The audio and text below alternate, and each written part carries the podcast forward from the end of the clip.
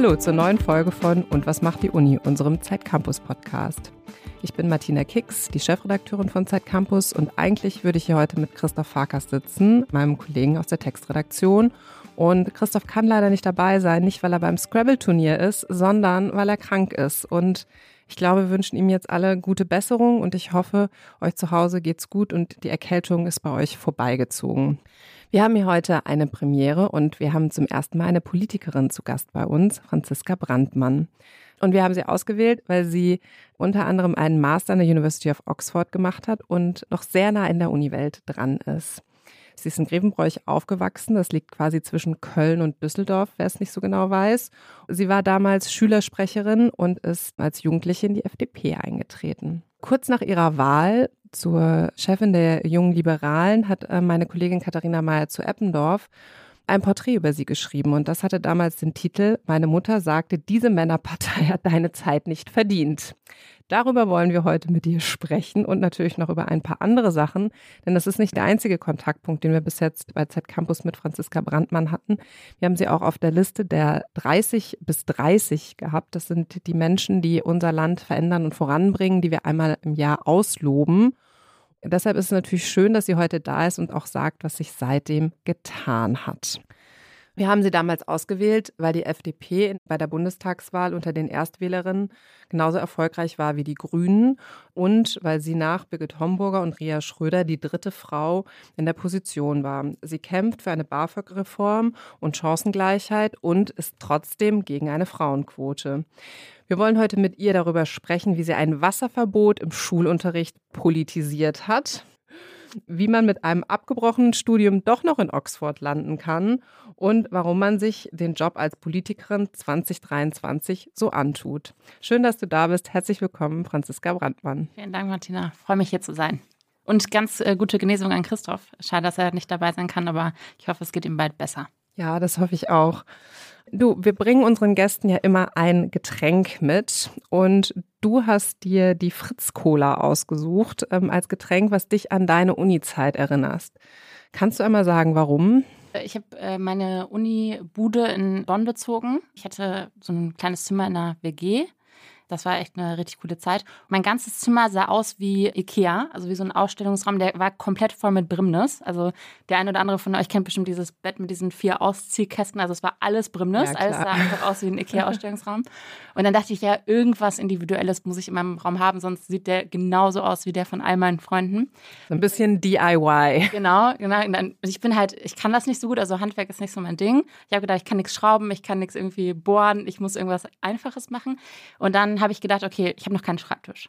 Und dann habe ich mir so überlegt, ich hatte das, glaube ich, irgendwie auf Pinterest oder so gesehen. Ich bin einfach in den Baumarkt gefahren, habe mir so eine große Holzplatte zurechtschneiden lassen, aus so richtig massives Holz.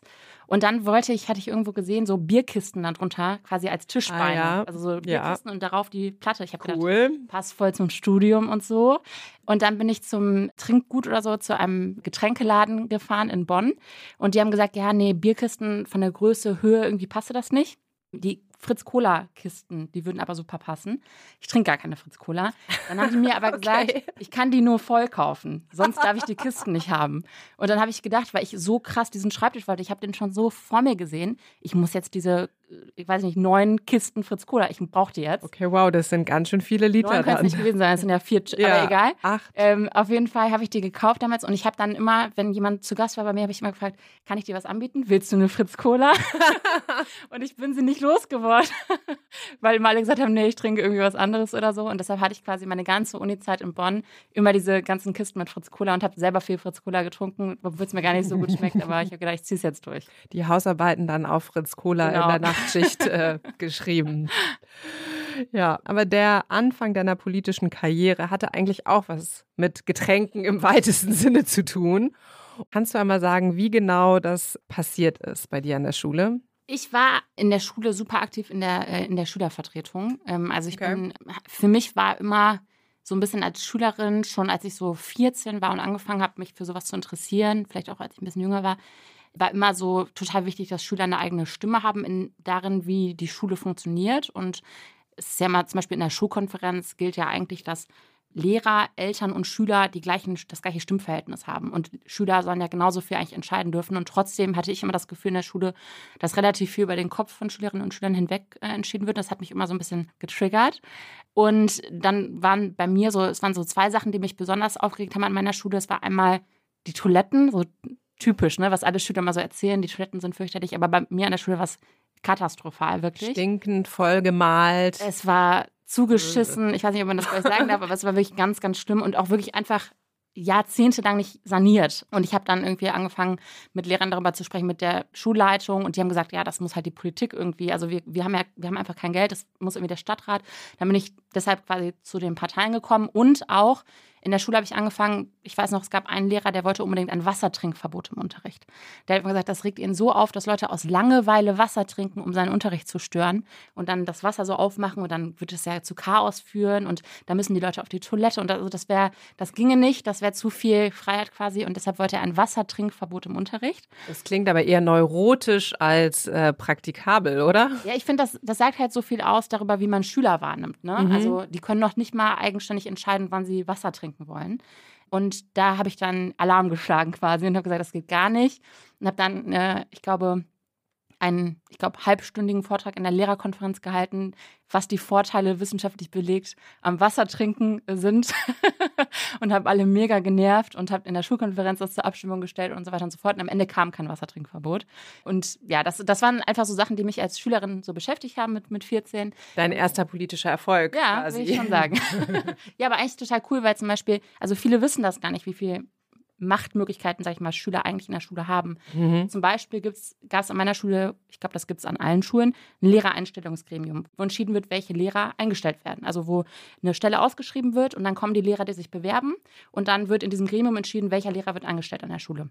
Und dann war es zum Beispiel so, dass in der Schulkonferenz kann entschieden werden, dass ein Elternteil oder ein Schüler in diesem Gremium sitzt. Ah, spannend, und da habe ich ja. zum Beispiel gegen die Schulpflegschaftsvorsitzende kandidiert und mhm. gewonnen und saß dann als ähm, Schülersprecherin in diesem Gremium. Und das war so cool, als, ich weiß nicht, 17-jährige Schülerin, einfach das mal auch mitzuerleben und auch eine Stimme zu haben. Und das hat mich total politisiert. Und ich kann nur jedem empfehlen, jedem Schüler, der diesen Podcast hört, geht in die Schülervertretung und vor allem informiert euch darüber, was eure Rechte sind, eure Möglichkeiten mitzugestalten in eurer Schule, weil das ist so der erste Raum, in dem man das machen kann. Und das macht richtig viel Spaß. Voll, und da kann man ja auch viel austesten. Ja. Und wir hatten auch einen anderen Schülersprecher bei uns im Podcast, Thilo Mischke, der gesagt hat, er hat das eigentlich nur gemacht, weil es da äh, für Freistunden gab. Ich vermute, deine Motivation war eine andere. Ja. Du hast wahrscheinlich eher so Überstunden gemacht, ja, ich oder? Viel, viel. Ich, war in, ich war in ganz vielen Schulen, ich war ein richtiger Streber, muss man sagen. okay. Ich war in ganz vielen Schul-AGs, ich war in der Theater AG, ich war in der Schach AG, wo ich gar keinen Schach spielen konnte, aber ich habe versucht, es zu lernen. Ich war in der Schulsanitäts AG und ich habe alles gemacht, was quasi angeboten wurde. Ich glaube, das lag auch daran, dass meine Mutter super viel arbeitet und so und es war einfach so, ich habe gedacht, okay, ich das war so Schlüsselkind und so und ob ich jetzt zu Hause bin oder in der Schule, so ich nutze die Möglichkeiten, die es da gibt, um was Cooles irgendwie zu lernen oder zu machen. Das war alles getrieben von entweder Lehrern, die das auch in ihrer Freizeit angeboten haben oder auch von Elternteilen oder irgendwie engagierten Leuten, der Leiter von der Schach AG war einfach so ein Rentner, der gesagt hat, hey, ich möchte was anbieten, ich kann gut Schach, ich möchte das jungen Menschen vollkommen ehrenamtlich einfach beibringen. Und ich habe da alles ausgenutzt quasi, also alles gemacht, was, was angeboten wurde und habe es mindestens mal ausprobiert. Und es hat mega Spaß gemacht. Also ich hatte Schulzeit war die beste Zeit meines Lebens. Werbung. Eine Bibliothek, die man überall nutzen kann. Mit Perligo hast du Zugang zu über einer Million Lehrbüchern, wissenschaftlichen Texten und integrierten Tools, die dir dabei helfen, noch effizienter zu lernen. Ob auf dem Smartphone, Tablet oder am Laptop. Im Abo zahlst du für Perligo nur 12 Euro im Monat. Weniger als ein Buch im Laden kostet. Also, teste Perligo gratis und spare auf die ersten drei Monate 50% mit dem Code ZEIT50. Mehr Infos unter perligo.com. Ich habe 13 AGs gehört, stimmt das? Ich glaube, ich glaub in, irgendeinem, in irgendeinem Halbjahr oder so. Also ich war in sehr, sehr vielen AGs, ja.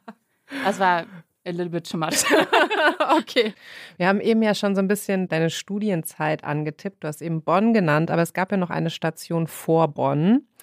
Wie war so die Franziska, die Abi hatte? Wahrscheinlich hat so einen guten Schnitt. Du konntest ja wahrscheinlich ja aussuchen, was du machst und wo du hingehen willst. Wie hast du diese Entscheidung getroffen, was du als nächstes machen willst? Ich bin rausgekommen aus der Schule und dachte so, ich möchte gern die Welt zu einem besseren Ort machen. Und ich bin damals zur Studienberatung gegangen an der Schule. Das, ich glaube, das war sogar Pflicht. Ich weiß es gar nicht mehr. Mhm, Berufsberatung. Berufsberatung, genau. Ja. Und das hat dann so der Mathelehrer gemacht und der hat halt so gesagt, okay, du hast drei Optionen. Du kannst jetzt entweder Jura studieren, du kannst BWL studieren oder du kannst Lehrer werden. Und ansonsten gibt es halt nichts. Also wenn du was anderes studierst, wird aus dir nichts. Und ich war so, okay. Sind Gaben. Und dann ja. dachte ich, okay, also von den Optionen würde ich eher sagen Jura. Und ich habe dann ja auch durch die Julius zum Beispiel viel Kontakt gehabt zu einigen Jurastudenten, die sich. Warst ja auch in der Jura AG. War in der Jura AG, genau. Und ich fand das total spannend. Also ich habe mir so gedacht, wie funktioniert eigentlich das Zusammenleben zwischen Menschen? Wie werden eigentlich Verträge geschlossen und so weiter? Wie, wie wird der Staat organisiert? Fand ich eine super spannende Frage. Und dann habe ich mir gedacht, so, das finde ich spannend. Ich habe damals den Zeitstudienführer gelesen. Ach toll, das ist die Einstiegsdroge bei uns. Das, ja. Äh, und, und dann dachte ich mir, ja, hört sich mega an, was da bei Jura steht und so. Staatsorganisationsrecht. That's my thing. Und dann habe ich mir eine, also ich habe es noch strebehafter gemacht. Ich bin dann auch noch in so eine Schnuppervorlesung gegangen. Also ich habe mich mhm. einfach, ich war in der Uni Düsseldorf und habe mir da habe mich in eine Jura-Vorlesung reingesetzt und da ging es, das weiß ich noch ganz genau, um die Frage, wenn jemand ein Flugzeug irgendwie, wenn jemand die Macht über ein Flugzeug, also irgendein Passagier die Macht über ein Flugzeug erhält und ein Attentat quasi an Bord macht und fliegt mit dem Flugzeug in Richtung eines Stadions. Mhm. In dem Stadion sind 60.000 Menschen und der hat Kontakt mit dem quasi irgendwie mit der Bundesregierung und sagt, ich fliege jetzt in dieses Stadion und werde ein Attentat verüben. Hat der Staat dann das Recht oder die Pflicht, das Flugzeug abzuschießen? Obwohl in dem ah, Flugzeug krass, ja, ja 200 mhm. Menschen sitzen, die nichts dafür können. Mhm. Und hat der Staat das Recht oder die Pflicht, 200 Menschen zu töten, Unschuldige, um diese 60.000 zu retten? Und das war so eine packende Diskussion. Ich habe gedacht, da bin ich genau richtig. Argumente austauschen, ich mhm. studiere Jura. Und dann habe ich angefangen, Jura zu studieren in Münster ich bin in Münster geboren worden und Münster war für mich immer so eine absolute so, ich, ich weiß nicht, was ich studiere, aber ich wusste, ich will auf jeden Fall nach Münster. Ähm, Klassische Studiestadt. Studiestadt und mein Vater hat damals früher ähm, studiert, wie gesagt, als erster in seiner Familie. Und ich habe viel Familie auch im Umkreis, die da lebt. Und ich habe gedacht, die Stadt, die ist es. Und dann habe ich in Münster Jura studiert. Und es war so ein bisschen, meine Familie hat damals gesagt, das ist nichts für dich, das ist gar nichts, das ist so dieses, ist extrem strukturiert. Und dieser Gutachtenstil, also sehr extrem wenig, sag ich mal, schön schreiben, sondern sehr to the point und so. Du bist auch eher so ein kreativer Kopf und du willst mal so viel argumentieren, aber eigentlich sind Juristen ja eher, sag ich mal, die haben ein Argument und ziehen das dann durch ist das wirklich so dein Ding? Und das hat mich dann auch so ins Fragen gebracht. Und dann weiß ich noch, ich war in der ersten Vorlesung da und dann hat der Professor da irgendwie so dieses klischeemäßige, gucken Sie mal nach links, gucken Sie mal nach rechts. Und in einem Jahr sitzt nur noch einer von Ihnen dreien hier, weil die Abbrecherquote ist hoch. Und ich habe nach links geguckt und ich habe nach rechts geguckt und dachte, ich werde hier nicht mehr sitzen. okay. Und so kam es dann auch. Also ich habe viele Vorlesungen halt besucht und so, aber ich habe wirklich schon gemerkt in den ersten Monaten, das ist es nicht. Weil das Studium bestand zu einem sehr großen Teil daraus, entweder Definitionen auswendig zu lernen, mhm. also was ist eigentlich eine Tötung, was definiert eigentlich ein Diebstahl und so weiter und so fort. Also wirklich Wort für Wort die Definition auswendig zu lernen. Und da dachte ich irgendwie, das ist irgendwie nicht so, also kann ich machen, aber es ist jetzt irgendwie nicht irgendwie was, was mich, wo ich denke, geil, ich habe jetzt was heute. dich herausfordert. Ja, nicht, habe ich jetzt nicht unterfordert gefühlt. Das wäre jetzt auch irgendwie, also so meine ich es jetzt auch nicht, aber es hat mich nicht gepackt irgendwie. Mhm. Ich habe nicht gedacht, ich gehe jetzt zur Uni, morgens ich gehe in die Bib und das wird jetzt, eine, das wird jetzt ein guter Tag oder sehe ich mich irgendwie. Und dann war es halt auch dieser Gutachtenstil, wirklich dieses immer genau gleich den Satz strukturieren und nicht irgendwie, das hat nicht zu mir gepasst. Und man musste ganz oft eine herrschende Meinung auswendig lernen, heißt das herrschende Meinung. Also ich habe immer gesagt, ja, aber was wäre mit dem und dem Argument? Nee, nee, nee, die herrschende Meinung ist das und das.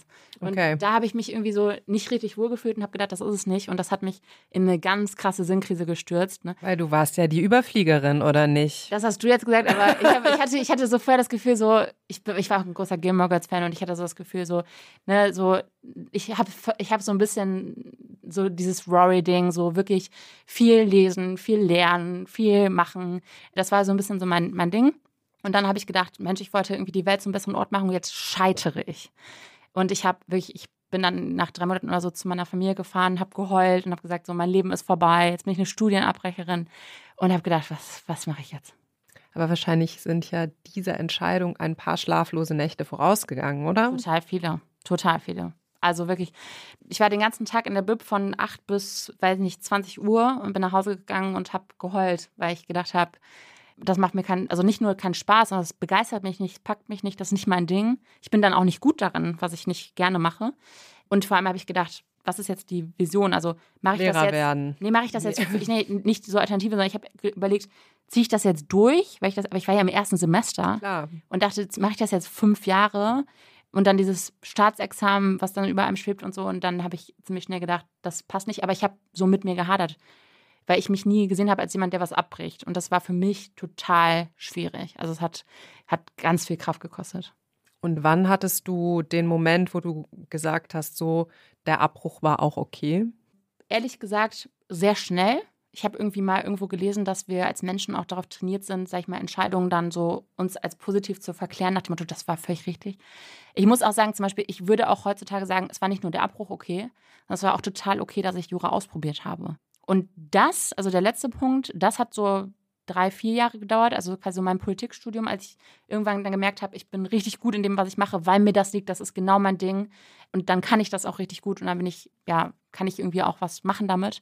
Das hat es für mich dann verändert, wie ich auf dieses Jurastudium geguckt habe und dass ich mich in, in der Zwischenzeit auch mit super vielen Menschen ausgetauscht habe, die alle gesagt haben, ach lustig, ich habe auch das und das ausprobiert und bin katastrophal gescheitert. Also ich würde jetzt sogar rückblickend wirklich sogar sagen, es war gut, dass ich es ausprobiert habe. Es war auch gut, dass ich damit gescheitert bin, äh, weil mich das irgendwie durch eine Krise gebracht hat und ich gelernt habe, wie geht man damit um. Ne? Aber kann auch sein, dass es eine positive Selbstverklärung jetzt rückblickend ist. Ja, das ist ja auch ein guter Einblick auf jeden Fall. Danach bist du nach Bonn gezogen und du bist mit deinem Bruder zusammengezogen. Und ich habe also das Gefühl, da würdest du auch ein Learning weitergeben. Ich muss sagen, ich bin nicht direkt mit meinem Bruder zusammengezogen. Ich hatte erst eine Mitbewohnerin, das war auch ganz cool und bin dann mit meinem Bruder zusammengezogen. Und das war eigentlich eine richtig coole Zeit. Also ich muss sagen, ich glaube, ich würde es weiterempfehlen. Aber es kommt darauf an, wie man mit dem Geschwisterkind so ist. Also mein Bruder und ich haben uns immer sehr gut verstanden. Was hat er studiert? Mein Bruder hat VWL studiert in Bonn, also auch was ganz anderes. Es war nur wirklich eine gute Zeit. Also ich, man lässert ja sonst immer über seine Mitbewohner, aber das kann ich in dem Fall leider nicht tun. Also hattet ihr einen geregelten Putzplan und nee, das nicht. nicht, äh, nee, das nicht. nicht, über, nicht drüber gestritten. Nee, also ich würde sagen, jetzt im Vergleich, also das Gute ist, wenn man mit einem Geschwisterkind zusammenzieht, es hört sich jetzt erstmal weird an, das zu machen, aber wir waren zufällig bei dem Bonn, muss man dazu sagen, wir haben das jetzt nicht abgesprochen im Vorfeld oder so, dass man Konflikte super ansprechen kann. Man kennt sich ja super gut und man hat auch nicht dieses so, oh, das kann ich dem jetzt nicht sagen oder ich kann dem jetzt nicht sagen, das und das ist jetzt gerade so oder, ne, also man kennt sich ganz gut und deshalb war, war das eigentlich eine gute Zeit. Wie lange habt ihr zusammen gewohnt? Ich glaube anderthalb Jahre. Und gab es einige wilde WG-Partys? Nee.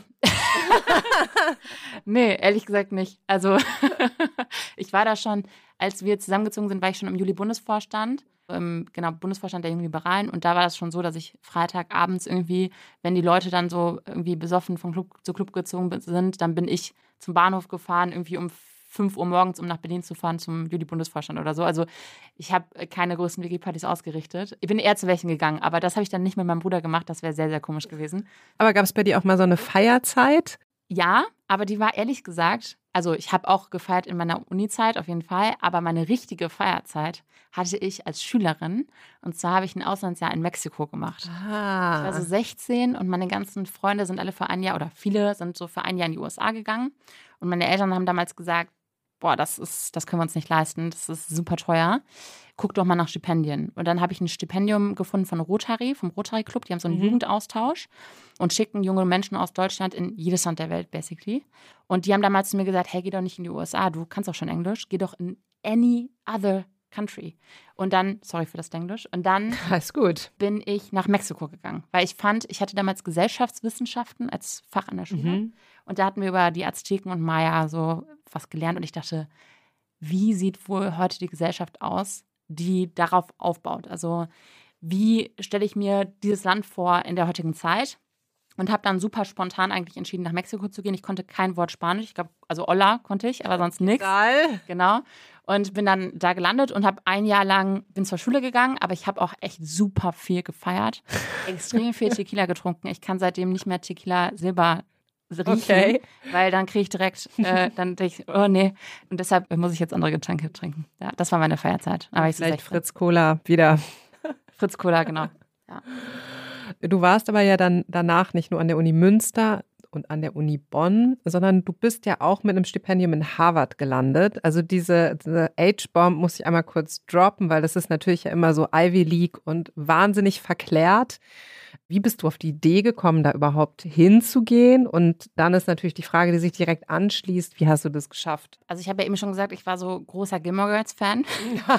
und da hat Rory ja immer dieses so, sie möchte es schaffen, an eine Ivy League Uni zu kommen, ja. weil das ihr Traum ist, da Unterricht mitzubekommen und da gefördert zu werden und so. Das ist ja, Gilmore Girl Fans wissen das. Immer so zwischen, ja, geht sie jetzt nach Yale oder Harvard und entscheidet sich am Ende für Yale. Aber ich bin damit quasi so aufgewachsen und deshalb war für mich Ivy League auch immer so der Gedanke von, boah, da werde ich richtig gut gefördert, da sind mhm. richtig tolle Köpfe, da sind spannende Leute, tolle Professoren. Und deshalb war das immer so etwas, wo ich gedacht habe, boah, wenn ich so einen Lebenstraum habe oder so, ich möchte einmal eine richtig tolle Uni, wo ich sowas erleben kann. Ich habe dann ja in Bonn Politikwissenschaft studiert und fand es super spannend. Ich fand es super cool. Aber ich hatte jetzt nie so das Gefühl, so, ich werde bis ans Ende meiner Kräfte rausgefordert. Und irgendwie dachte ich, das ist ja wahrscheinlich der Ort, wo ich das werde. Mhm. und dann habe ich mich ganz ganz normal einfach, ich bin auf die Homepage gegangen und habe geguckt, kann ich mich da irgendwie quasi bewerben, habe mich direkt an der Uni einfach beworben für ein Auslandssemester. Also es ging jetzt nicht irgendwie über die Uni Bonn oder so, sondern ich habe geguckt, okay, was sind da die Voraussetzungen? Ich musste meine Zeugnisse einreichen, ich musste meine Englischtest. Englischtest, ich musste vor allem auch Empfehlungsschreiben zum mhm. Beispiel mhm. einreichen von meinen Professoren, ich musste Empfehlungsschreiben von anderen Personen einreichen und so. Und ich habe nicht gedacht, dass das klappt. Also weil man da irgendwie denkt, da gehen ja irre Leute, also krasse, krasse Brains hin. Äh, deshalb habe ich nicht gedacht, dass das klappt. Und dann habe ich mich unfassbar gefreut, als das geklappt hat. Da war ich gerade in der WG mit meinem Bruder und ich weiß noch, dass ich mich so gefreut habe. Ich bin, ich habe so geschrien und bin zu ihm hin. Das war so eine E-Mail. Und es hatte, ich hatte sie gerade gewischt zum Thema Putzplan. Ich hatte gerade einmal gewischt und habe mich richtig hingelegt, oh. weil ich gerade so zu ihm rüberrennen wollte und hatte dann so einen richtig großen blauen Fleck. Aber ich habe mich so gefreut. Das glaube ich. Und das war eine super tolle Zeit. Also, aber wie, wie hast du das finanziert? Weil da angenommen zu werden, ist ja die eine Sache, also auch natürlich super krass, aber die andere Sache ist ja auch, die Finanzierung hinzubekommen, ja. weil ich weiß nicht, was kostet ein Semester in Harvard? 200.000 Dollar oder? Nein, nein, nein, nein. Das ist das ganze nein. Studium? Nein, das war das ganze Studium. Also ich weiß gar nicht mehr ehrlich gesagt, was es genau. Ich glaube, es waren irgendwie so, hm, ich weiß es nicht mehr. Ich glaube, es waren 35.000 Euro. Und ich. Aber nur Studiengebühren oder plus die nur, Unterkunft? Also Studiengebühren ich weiß es nicht mehr genau. Ich glaube, es waren 35.000 Euro. Können wir sonst ist auf jeden Fall sehr viel Geld. Es war sehr viel, auf jeden Fall mehr Geld, als ich hatte. nee, es war auf jeden Fall, es war immer knapp bei mir am Ende des Monats. Und ich musste mir selbst, ich weiß noch, dass dieser Töffeltest, den ich machen musste, der Englisch-Test, also das war richtig toll, als meine Mama gesagt hat, ich gebe dir das Geld ausnahmsweise. Das war für mich so, oh. und dann dachte ich, okay, wie soll ich das mit diesen Studiengebühren machen? Und da ist es Gott sei Dank so, ich hatte schon zu Beginn meines Studiums ein Stipendium von der Friedrich-Naumann-Stiftung. Das ist auch super wichtig, dass mehr Leute das wissen. Also jede politische Partei hat eine Stiftung in Deutschland und die vergeben Stipendien an Leute mit guten Noten, viel sozialem Engagement und so weiter und so fort. Und ich hatte quasi meine ganze Bachelorzeit ein Stipendium von der Friedrich-Naumann-Stiftung und die fördern auch extra noch bei Auslandssemester. Und das heißt, die haben einen Großteil meiner Studiengebühren übernommen, was natürlich total toll war. Ein Traum. Die haben zum Beispiel auch meine Flüge bezahlt, zum Beispiel. Ach, cool. Und dann war es tatsächlich so, dass ich es mir noch finanziert habe, weil ich gearbeitet habe. Meinen ganzen Bachelor habe ich durchgearbeitet und habe Geld gespart wirklich für so ein Auslandssemester oder ein Auslandspraktikum. Ich wusste ja noch nicht, was ich mache. Und das ist das Allercoolste. Meine Großeltern haben, als ich geboren wurde, irgendwie monatlich ein bisschen was zur Seite gelegt und haben mir quasi so als das, was sie mir mitgeben, so wirklich mit, mit dem, was sie haben, glaube ich, insgesamt 5000 Euro zu meinem 18. Geburtstag geschenkt. Und das habe ich dann nicht ausgegeben, um irgendwie mir ein Auto zu kaufen oder keine Ahnung, sondern das war für irgendwas gedacht, was ich machen möchte damit. Und das habe ich zum Beispiel da auch komplett reingesteckt. Und die, die übrigen wenigen tausend Euro, die dann noch übrig waren, ähm, haben mir meine Eltern geliehen und stotter ich seitdem ab. Ja. Aber Wahnsinn, dass du es äh, geschafft hast. Und jetzt kannst du natürlich auch noch einmal sagen, was es dir gebracht hat. War das so, wie du es dir vorgestellt hast? Ja, es war, ich weiß noch, der erste Tag, als ich da war, da hatten wir erst so eine Orientation und dann ich, bin ich auf diesen Campus gelaufen und ich dachte mir so, was für ein cooler Ort, in dem so viel Wissen ist, aber auch so viel einfach auch dieses, so wir wollen was Positives bewegen mit dem Wissen. Ich weiß nicht mehr genau der Spruch, der über so einer von diesen Türen oder quasi Eingängen von Harvard steht, aber wenn du rausgehst quasi aus Harvard wieder raus, dann steht da ein Spruch, ich weiß jetzt nicht mehr genau, aber es steht so ungefähr, tu jetzt was Gutes mit deinem Wissen und diene dem, dem Land oder Mhm. diene der Welt irgendwie.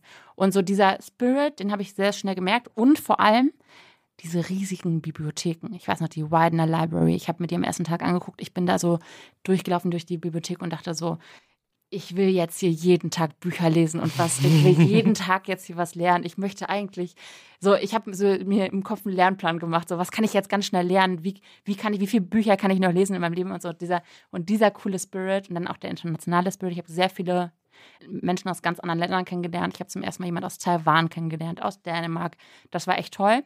Und das Allercoolste war, ich konnte mir meine Fächer komplett frei aussuchen, weil ich brauchte nicht mehr so viel Credits, also ich brauchte noch einige, die habe ich da auch dann eingesammelt, aber ich konnte mir relativ frei, die haben so einen Studienplan, am Anfang des Semesters kannst du alle Kurse einsehen, die es gibt und dann kannst du einfach Kurse auswählen. Und ich hatte zum Beispiel, ich war ja im Bachelor, habe dann so einen Kurs gesehen, der hieß, glaube ich, Democratization of Latin America. Ah. Und ich war ja ein Jahr in Mexiko auch gewesen und so. Und ich dachte mir, boah, ich würde den Kurs so gern, also so Demokratietheorie würde ich voll gern belegen, war aber ein PhD, ein Doktorandenkurs. Und dann dachte ich, ja, ich bin jetzt im Bachelor, kann ich ja eigentlich nicht bringen.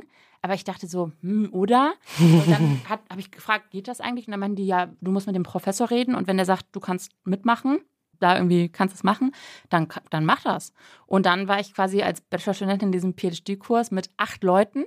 Und der Professor kam am ersten Tag rein mit seinem Buch, das er geschrieben hat, mit seinem so Standardwerk quasi, was er rausgegeben hat zu Lateinamerika, hat das so hingelegt und meinte so, ich möchte, dass ihr mir sagt, warum ich falsch liege. ah. Und dann meinte er so, der letzte, der Challenge accepted. Genau, der, der meinte, der Letzte, der mich überzeugt hat, dass ich falsch liege mit meiner Theorie, der hat danach mit mir die nächste Edition rausgebracht von dem Buch und das Vorwort mit mir geschrieben. ah, krass. Und das war so, und da habe ich gedacht, Mhm. das ist Uni, wie ich mir das vorgestellt habe, dass du gechallenged wirst, dass du Argumente austauschst, streitest auch. Also ich habe super viel gelernt in dem halben Jahr. Und nach dem halben Jahr hat, hat die Uni tatsächlich zu mir gesagt, du kannst auch noch länger bleiben, also du kannst auch ein Jahr machen. ah. Dann habe ich gefragt, ohne Gebühren?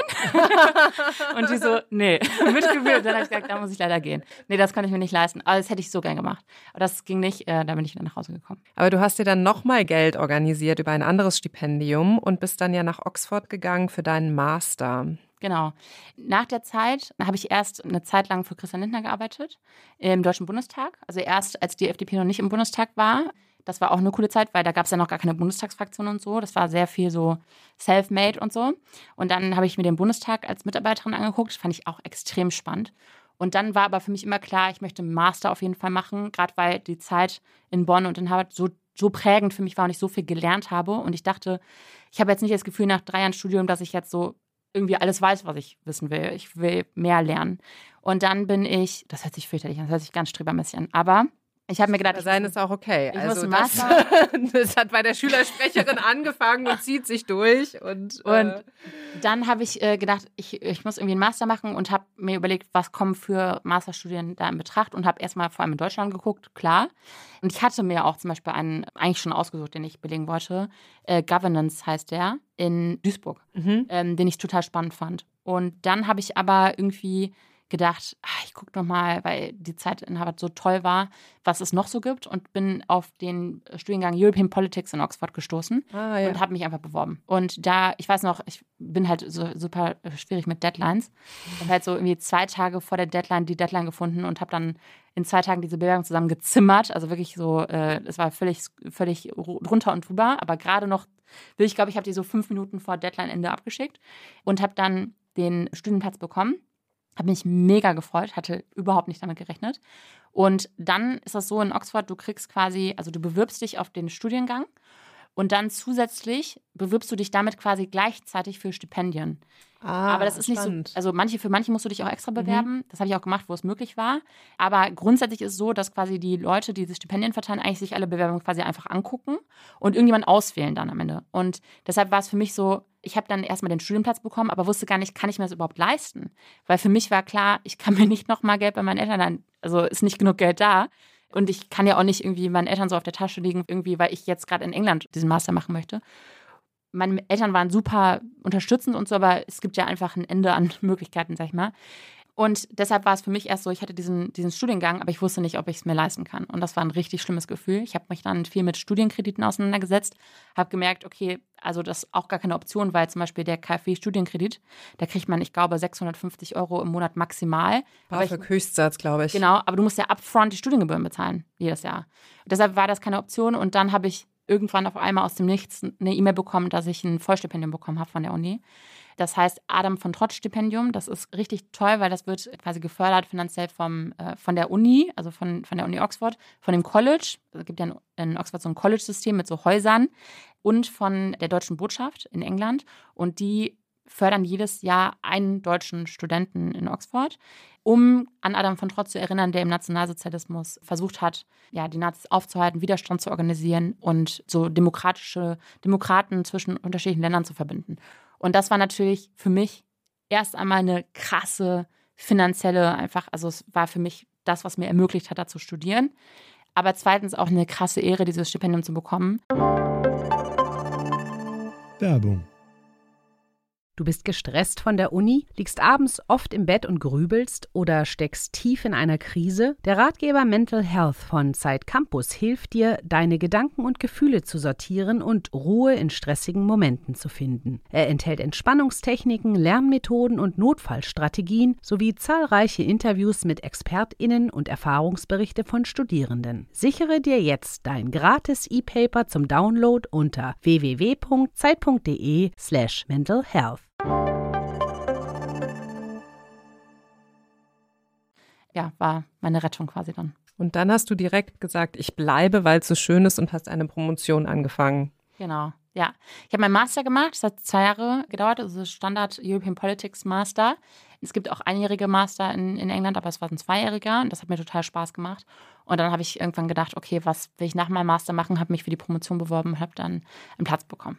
Kannst du in einem Satz sagen, was dein Promotionsthema ist? Ja, also ich habe meine Masterarbeit geschrieben über die AfD und das Thema Werfte Demokratie. Auch Zusammenspiel AfD und Verfassungsschutz, also nicht Zusammenspiel, aber eher Gegenspiel. Wie fällt sich das eigentlich miteinander? Was macht eigentlich die AfD, um nicht beobachtet zu werden vom Verfassungsschutz zum Beispiel ganz lange und so weiter und so fort? Das war super spannend. Dann habe ich gleich möchte mich weiter damit beschäftigen, mit dem Thema Brandmauer gegenüber der AfD. Also was machen eigentlich demokratische Parteien, insbesondere konservative demokratische Parteien, um, sag ich mal, demokratische Institutionen vor rechtsextremen Parteien zu schützen? Und dazu promoviere ich, genau. Und gerade pausierst du aber, richtig? Genau. Ich habe tatsächlich ein Startup gegründet vor einem Jahr. Das hat immer mehr Zeit äh, gekostet, äh, zumal ich ja zusätzlich noch politisch aktiv bin. Und das war irgendwie etwas, was ich am Anfang gegründet habe, um so zu. Ach, ich habe gedacht, das mache ich so ein bisschen nebenbei und dann hat das immer mehr Raum eingenommen irgendwann. Und jetzt habe ich gesagt, äh, ich muss jetzt leider erstmal eine Pause machen. Ich will die Promotion auf jeden Fall, auf jeden Fall beenden, aber gerade äh, schaffe ich es nicht, neben allem, was ich nebenbei mache, das äh, Vollzeit zu machen. Deshalb äh, trete ich da gerade ein bisschen kürzer für Politik und für das Unternehmen, das ich gegründet habe. Und du darfst noch nicht sagen, worum es geht, richtig? Bei dem Unternehmen. Es ist ein Legal Tech Startup, so viel kann ich äh, erzählen. Okay. Also es, doch wieder Jura, was ja, sich ein bisschen durchzieht, stimmt, unfreiwillig. Stimmt. Das stimmt, das, da habe ich gar nicht drüber nachgedacht, das ist so. Das ist ein, genau, es ist auf jeden Fall, also es ist was mit KI und es ist etwas, was quasi gesellschaftlich etwas versucht zum Positiven zu verändern. Und mehr kann ich irgendwann erzählen, wenn wir es gelauncht haben. Ich denke, das wird irgendwann in den nächsten Monaten der Fall sein, aber das ist jetzt hier ein großer Spoiler. Dann bist du ja nicht nur Unternehmerin, sondern ja auch Politikerin und politisch aktiv. Und Katharina Meyer zu Eppendorf, meine Kollegin, die hat ja sehr früh ein Porträt über dich geschrieben. Das war direkt nach der Wahl zur Juli-Chefin. Da ging es ja auch um das Thema FDP, die Männerpartei. Und ich kann ja nur so ein bisschen sagen, wie sich das so von außen auch anfühlt. Und es gibt vier Ministerien, die von der FDP gestellt wurden. Und eine ist durch eine Frau besetzt. Und das ist natürlich sehr klassisch das Bildungsministerium. Deshalb würde mich total interessieren, wie ist deine Sicht darauf und glaubst du auch, dass du eine Zukunft in der Partei hast als Frau? Also erstmal muss ich sagen, weil du hast am Anfang des Podcasts erzählt, dass der, der Titel von diesem Zeitungsartikel war irgendwie, meine Mutter hat gesagt, diese Männerpartei hat eine Zeit, Zeit, nicht verdient. verdient. Genau. Und tatsächlich war der Titel erst anders von diesem Artikel. Erst war das ein Zitat von mir und darauf stand, da stand, ich habe richtig Bock. das habe ich nämlich nach meiner Wahl gesagt. Ja. Da meinte Katharina, und wie fühlst du dich jetzt? Und ich habe gesagt, ich habe so Bock. Ich habe richtig Bock, jetzt Politik zu machen für die jungen Liberalen. Transparentin weiß, manchmal verändern wir auch die Zahlen. Genau. Dann habe ich mich am Ende so ein bisschen geärgert, weil ich mir dachte, das ist quasi so ein Porträt über mich und warum mache ich Politik und so. Und am Ende steht eigentlich nur, meine Mama hat ein Klischeebild von der FDP. So als Titel dieses Porträts, ne? Aber ich glaube, das ist auch wichtig, darüber zu reden, weil, genau wie du gesagt hast, viele Leute verbinden die FDP halt eher mit Männern und mit Westerwelle, Christian Lindner. Ist so, ist so. Ich glaube, die, die FDP hatte, glaube ich, noch nie eine weibliche Parteivorsitzende zum Beispiel. Und deshalb, da müssen wir auf jeden Fall drüber reden. Auch bei den Julis haben wir zu wenig Frauen in der Organisation. Damit meine ich jetzt nicht, dass Männer austreten sollten. Aber das ist auf jeden Fall, was mich irgendwie immer begleitet hat. Und ich glaube, das ist auch wichtig, darüber zu sprechen. Wenn du jetzt so die Ministerien ansprichst, muss ich ganz ehrlich sagen, also auch wenn ich sage, wir haben auf jeden Fall zu wenig Frauen bei den Jungen und bei der FDP, ist trotzdem für mich nicht wichtig, dass jetzt die vier Ministerien zwei zu zwei besetzt werden. Weil ich sage jetzt mal beispielsweise Marco Buschmann als Justizminister. Ich weiß, dass der für ganz viele Themen brennt, die, für die ich brenne als junge Frau und die für mich, gerade weil ich eine junge Frau bin, total wichtig sind. Ein Beispiel, dass die angebliche Werbung für Schwangerschaftsabbrüche. Also, dass Frauenärztinnen informieren dürfen darüber, dass sie Schwangerschaftsabbrüche vornehmen, zum Beispiel das zu kippen, war für ihn genauso ein Herzensthema, wie das für eine Frau in dem Ministerium gewesen wäre. Ich glaube, es geht weniger darum, quasi, wie viele Frauen und wie viele Männer haben wir in welchen Positionen. Es muss darum gehen, dass Männer auch mehr die Bedürfnisse oder die Ideen oder so von Frauen hören wollen und mitnehmen und umsetzen wollen. Und ich glaube, da hat sich in der FDP sehr viel getan in den letzten Jahren. Also ich nehme das sehr viel wahr. Ich glaube, das liegt auch daran, dass die FDP sehr schlecht abgeschnitten hat bei Frauen in vielen Wahlen in der letzten Zeit, dass die FDP mehr das auf dem Schirm hat, mehr bedenkt. Und das liegt natürlich auch daran, dass viele Frauen und Männer in der FDP sagen, so, ich möchte die und die Themen jetzt auf die Agenda setzen. Ich glaube grundsätzlich das Thema Aufstiegsversprechen, Chancengerechtigkeit, Leistungsgerechtigkeit, das ist ein Thema, was für ganz viele junge Frauen, die ich kenne, ein mega Thema ist. Und ich glaube, wenn die in Zukunft dann die FDP auch als eine Partei verstehen, die sich für sie einsetzt, als junge Frauen, dann hat die Partei mega viel gewonnen. Und ich glaube, da muss die Partei noch viel besser werden. Voll, aber dafür braucht es ja auch Identifikationsfiguren und Frauen, die in der Politik für diese Themen stehen. Ich meine, zum Beispiel Strack Zimmermann ist jetzt ja ins äh, EU-Parlament quasi versetzt worden. Die ist jetzt auf jeden Fall weiter weg und man kann schon das Gefühl haben, wenn man so die FDP-Politikerinnen sich anguckt, dass die, die so ein bisschen lauter werden und starke Stimmen sind, ein bisschen abgeschoben werden. Nee, da nee. muss ich jetzt mal total widersprechen. Und zwar nicht, weil ich jetzt so der Pressesprecher der FDP bin, das bin ich nicht. Aber in dem Fall, also zum Beispiel, ich schätze Marie-Agnes Strack-Zimmermann sehr, weil sie jemand ist, der, sie kommt ja auch wie ich aus dem Rheinland, einfach sagt, was ist. Und einfach so Freischnauze ihre Meinung einfach da, darstellt und auch einen starken Standpunkt hält. Und das finde ich total gut. Und ich glaube, wir brauchen genau wie wir Männer in der Politik haben, die ganz unterschiedlich sind, braucht es auch ganz viele unterschiedliche Frauen. Und sie steht ja für einen Typus auch gerade als etwas ältere Frau, den wir nicht oft haben in der Politik. Und deshalb finde ich, dass sie sich ganz bewusst entschieden hat. Sie hat gesagt, sie möchte Spitzenkandidatin der FDP zur Europawahl werden. Das ist für mich kein Abschieben ins Nirvana. Und ehrlich gesagt, ich finde, ganz viele Journalisten haben mich darauf angesprochen, jetzt wird sie ja abgeschoben ins Nichts. Also ich muss ganz ehrlich sagen, ich teile dieses Bild nicht von Europapolitik. Mhm. Für mich ist doch, in Brüssel wird so viel entschieden, so viel von dem, was in Deutschland passiert, wurde in Brüssel entschieden von der Europäischen Union. Und ich finde, eigentlich müssen wir wenn Leute sagen oder Leute denken irgendwie so, ha, dann ist sie jetzt in Brüssel, dann kann die ja gar keine Politik mehr machen, dann ist sie ja weg vom Fenster. Das ist, das, das ist so ein bisschen eigentlich ein Problem, dass wir so über die Europäische Union denken. Und ich glaube, dass sie eine Person ist, die das, also wenn jemand in Brüssel richtig Rabatz macht, dann ist sie das. Und deshalb freue ich mich total darauf, dass sie gesagt hat, ich werde Spitzenkandidatin für die FDP und ich rocke den Wahlkampf. Und ich finde, das ist genau, wenn du sagst, wir brauchen auch weibliche Identifikationsfiguren. Also wie denn, wenn ich als Spitzenkandidatin der FDP für eine wichtige Wahl? Wir haben eine Überraschungsfrage für dich und eigentlich wollte ich sie später einspielen, aber, aber jetzt passt sie ganz gut.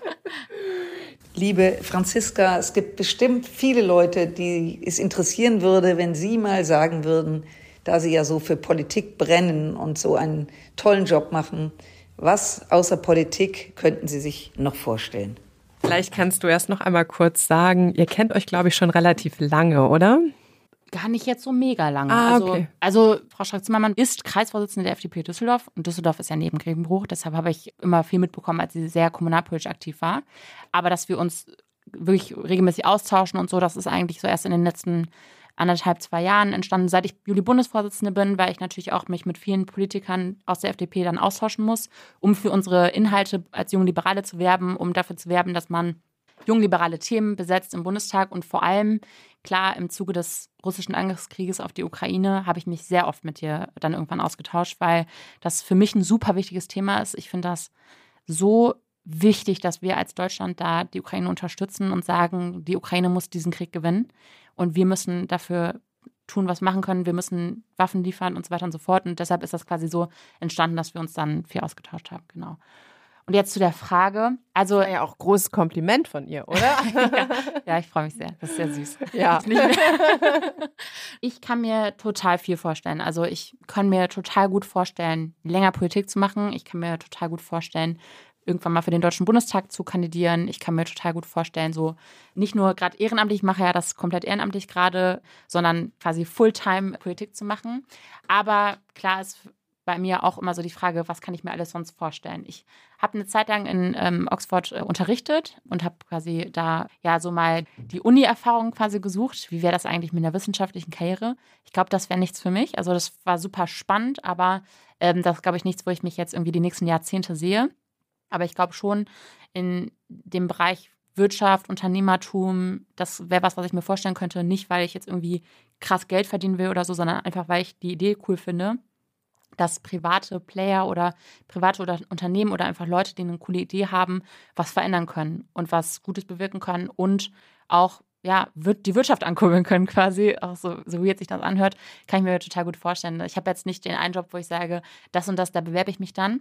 Ich glaube, es ist auch nicht mehr so, dass man so einen Job macht und dann macht man den für den Rest seines Lebens. 45 Jahre. Genau. Aber ich kann mir das gut vorstellen. Also ich bin mir sicher, dass ich irgendwann in meinem Leben mal in diesem Bereich was machen werde. Und da ich jetzt sowieso mein Unternehmen gegründet habe, ist natürlich immer die Frage, wie entwickelt sich was weiter. Aber ich könnte mir schon echt gut vorstellen, das mal so richtig durchzuziehen, ja. Aber dein Plan A klingt ja schon so Politik und gerade würde ich sagen, also wir hatten zum Beispiel auch eine Geschichte, wo es halt auch, ähm, wo viele Politikerinnen darüber gesprochen haben, wie sie halt Hass auf den Social Media Netzwerken erfahren, wie sie auch irgendwie Morddrohungen und Anfeindungen per Mail bekommen. Und das ist ja schon was, wenn man als Mann in die Politik geht, was man eher weniger hat. Und deshalb würde mich schon nochmal interessieren, wie da deine Erfahrung ist und wie du damit auch umgehst. Also das ist für mich ein riesiges Thema. Weil, als ich damals Juli-Bundesvorsitzende geworden bin, habe ich eigentlich direkt erwartet, dass da dann irgendwelche doofen Kommentare kommen. Das kam eigentlich gar nicht direkt am Anfang. Aber als ich dann mich mal, es gab so einen TV-Total-Beitrag, der war total scheiße.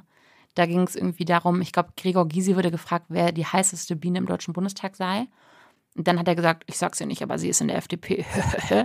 und daraufhin haben die dann so einen Beitrag gemacht, wer ist denn da jetzt die heißeste Biene in der FDP und haben so drei FDPlerinnen von oben bis unten abgefilmt und Beiträge gezeigt, in denen die sich verhaspeln am Rednerpult im Deutschen Bundestag und so und haben die quasi ja auf ihr Geschlecht reduziert. Und da habe ich damals irgendwie dann einfach so getwittert, das geht, also geht nicht so und wir Mhm. leben im 21. Jahrhundert und ich erwarte eine Entschuldigung vom Sender. Sowas geht, sowas geht einfach nicht. Keine junge Frau, die im Deutschen Bundestag ist, muss sich das geben. Das kann, geht nicht. Voll. Und die Reaktion darauf war ein massiver Shitstorm. Da haben Leute geschrieben, du Stück Scheiße, nur weil du fett bist und nicht ausgewählt wurdest als heißeste Biene, bist du jetzt hier sauer oder Leute haben irgendwie ein, äh, ein Foto von einer Biene genommen und mein Foto darauf geklebt und ich habe wirklich Hassmails bekommen, also auf Social Media alle Kanäle. Ich hatte das auf Twitter gepostet, ich habe Instagram DMs bekommen, du bist ein Stück Scheiße, geh sterben. Ich habe E-Mails bekommen an meinen Uni-Account, Pegida wird siegen, du Fotze. Und dann habe ich gedacht, oh, das, das kann einfach nicht sein. Aber war das so dann einen Tag oder war das echt? Also, Also zwei Tage, Ah, aber ja. so im voll. Halbstundentakt Krass. kamen drei E-Mails oder so. Ich habe damals gedacht, wenn ich irgendwann mal einen Shitstorm kriege, pff, das ist mir doch egal, wenn der Ulf da irgendwas schreibt oder so. Juckt mich nicht. Ich bin ja irgendwie so äh, resolut und irgendwie stabil unterwegs. Aber wenn du das so den ganzen Tag oder zwei Tage so nur Hass siehst, denkst du dir, was sind das eigentlich für Menschen? So, oder, oder irgendwie. Ja, und offensichtlich ja auch Recherche hartnäckig, wenn sie irgendwie gucken, was ist deine Uni-E-Mail-Adresse ja. und da steckt ja dann schon immer so ein bisschen ja, sehr negative Energie dahinter, ja. weil sie sich halt den Effort machen, um das herauszufinden. Und ja. dann ist ja auch so ein bisschen die Frage, was finden sie als nächstes heraus? So. Ja, also ich habe mich nicht bedroht gefühlt in mhm. dem Sinne, dass ich um meine körperliche Unversehrtheit irgendwie mir Sorgen gemacht hat, aber ich habe einfach gedacht, so will ich mir das eigentlich antun. Weil ja. ich mache das ja, ich habe ja gerade erzählt, ich mache das ja ehrenamtlich, kriege dafür kein Geld. Ich mache das, weil ich Politik machen möchte und weil ich Politik toll finde und weil ich möchte, dass sich da mehr Menschen, mehr junge Menschen engagieren. Und dann dachte ich mir irgendwie so, Alter, das muss ich mir das eigentlich geben. Ich bin dann zu meiner besten Freundin gefahren, habe dann eine Nacht schlecht geschlafen, am nächsten Tag bin ich aufgewacht und habe mir gedacht, die zeige ich an. Mhm. Also ich zeige Leute, die mich beleidigen, zeige ich an. Ich finde, es gibt harte Kritik, die muss man aushalten, gerade wenn man in der Politik ist. Und die geht manchmal auch so ein bisschen drüber oder so, das muss man auch aushalten. Ich bin ein ganz krasser Vertreter von Meinungsfreiheit. Aber wenn mich jemand als Stück Scheiße bezeichnet, das sterben gehen soll oder aus dem Fenster springen soll. Das ist ja eine Beleidigung. Das geht einfach nicht. Und das ist einfach, das würden wir, wenn das jetzt in der U-Bahn passieren würde, nie dulden. Und trotzdem tun wir im Internet so, als müsste man, es gehört, das gehört, das gehört zu Twitter. Nein, das gehört nicht zu Twitter. Das Internet ist kein rechtsfreier Raum und ich finde, das, das geht einfach nicht. Und solche Leute, die sowas schreiben, aus meiner Sicht brauchen die einfach mal Feedback vom Rechtsstaat. Und ich möchte auch nicht, dass, wenn ich irgendwann eine Tochter habe und die geht mit in die Politik, sich sowas anhören muss. Und das ist, habe da auch ein Buch drüber gelesen zu Hass im Netz, etwas, was 70 Prozent aller Hassnachrichten richten sich gegen Frauen. Es gibt Journalistinnen, die ihren Fachbereich wechseln und sagen, ich mache nichts zur Verteidigungspolitik, weil ich kriege so viel Hass, ich lasse es einfach. Es gibt Wissenschaftlerinnen, die gehen nicht zu Markus Lanz, weil die sagen, ich kriege danach so viel Hate dafür, dass ich das erzähle, was in meinen Studien wissenschaftlich rauskommt. Ich gebe mir das nicht, ich muss das nicht. Und ich glaube, das ist schon so eine Art von Mundtot machen von coolen Leuten, dass wir uns einfach nicht gefallen lassen können. Und deshalb glaube ich, das ist super wichtig, dass man da echt gegenhält und nicht einfach sagt, ja, ich halte es aus, dann bin ich halt so der Punching Bag und dann hatten die ja schlechte Down und lassen es jetzt an mir aus, weil ich mache ja Politik, ich muss es aushalten. Nö. Voll, aber auch wenn du jedem, der dir irgendwie bei Twitter sowas schreibt, antwortest, ist das ja auch wieder was, was quasi dann wieder eine Gegenantwort provoziert, so und das ist ja trotzdem irgendwie so Kraft, die das zieht von den Sachen, die du vielleicht auch für deine inhaltliche Arbeit brauchst. So. deshalb ist auch noch meine Frage, was machst du, um das alles mal loszulassen und auch ruhig zu bleiben und deine Ruhe zu finden? Also ich bin ja jetzt im zweiten Jahr Juli-Bundesvorsitzende. Ich habe jetzt, glaube ich, ziemlich genau zwei Jahre voll. Und im ersten Jahr war das für mich total schwierig, weil wenn man so, Judis haben fast 16.000 Mitglieder und man denkt so, okay, ich bin jetzt die Vorsitzende, ich muss jetzt quasi irgendwie immer verfügbar sein für diese Mitglieder. Und Schreiben dir DMs bei Instagram. Oder, oder, oder, es gibt irgendeine Anfrage von irgendeiner Journalistin und die möchte einen O-Ton oder, mhm. oder ein Zitat bis den gleichen Tag 10 Uhr oder 12 Uhr oder geben so eine zweistündige Frist und ich denke, ich bin gerade in der Uni, so ich, mhm. sorry, ich bin nicht Vollzeitpolitikerin, ich mache das hier nicht beruflich. Da habe ich mich im ersten Jahr so richtig aufgerieben irgendwann ist mir aufgefallen, irgendwann dachte ich mir so, hey, wann habe ich eigentlich meine letzte, wann habe ich eigentlich das letzte Mal meine beste Freundin gesehen? So, also wirklich gesehen. Da habe ich gemerkt, das war irgendwie so vier Monate her. Und dann habe ich gedacht, das geht eigentlich nicht. Und ich habe super schnell gemerkt, dass das super viel mit einem macht. Also einfach mit dem Wohlbefinden, aber auch mit der Möglichkeit dann was zu leisten und was zu machen. Und deshalb habe ich dann irgendwie nach einem Jahr so ein bisschen, ich sag mal in Anführungsstrichen, die Notbremse gezogen, habe gesagt, ich schaffe mir so Blöcke, in denen ich ganz bewusst wirklich zwei Tage blocke und nur mich mit meiner Familie treffe, nur mit Freunden was mache und mich einfach nur auf Spaß konzentriere und Lust und Spaß habe. Ich gucke gern Trash-TV zum Beispiel und suchte dann einfach mal irgendeine Staffel durch oder so. Love is Blind oder so. so und so komme ich dann runter. Und im ersten Jahr habe ich mich dann immer schlecht gefühlt, habe immer gedacht, oh, ich gucke jetzt diese Serie, aber eigentlich müsste ich jetzt tralala. Und davon habe ich mich total verabschiedet, weil ich glaube, dass das total wichtig ist. Man kann nur gut sein in dem, was man tut, wenn man auch mal Sachen tut, in denen man gar nicht gut sein muss. Einfach mal zur Ruhe kommt. Super, das waren sehr gute letzte Worte. Vielleicht kommt man ja auch bei diesem Podcast ein bisschen zur Ruhe. Ich weiß es nicht. Ich hoffe. Und deshalb sage ich dir vielen, vielen Dank für deine Offenheit und deine Zeit und vielen Dank, dass du hier ähm, vorbeigekommen bist bei Pool Artist. Vielen Dank an Pool Artist, an Jona, der uns hier hinter den Kulissen aufgenommen hat und an das Team bei Zeit Online. Für die gute Betreuung und an alle Hörerinnen da draußen, kommentiert uns, bewertet uns bei Spotify und folgt uns auf Instagram und lest Zeit Campus und schreibt uns an campus.zeit.de. Wir hören uns in einem Monat wieder. Ciao. Tschüssi.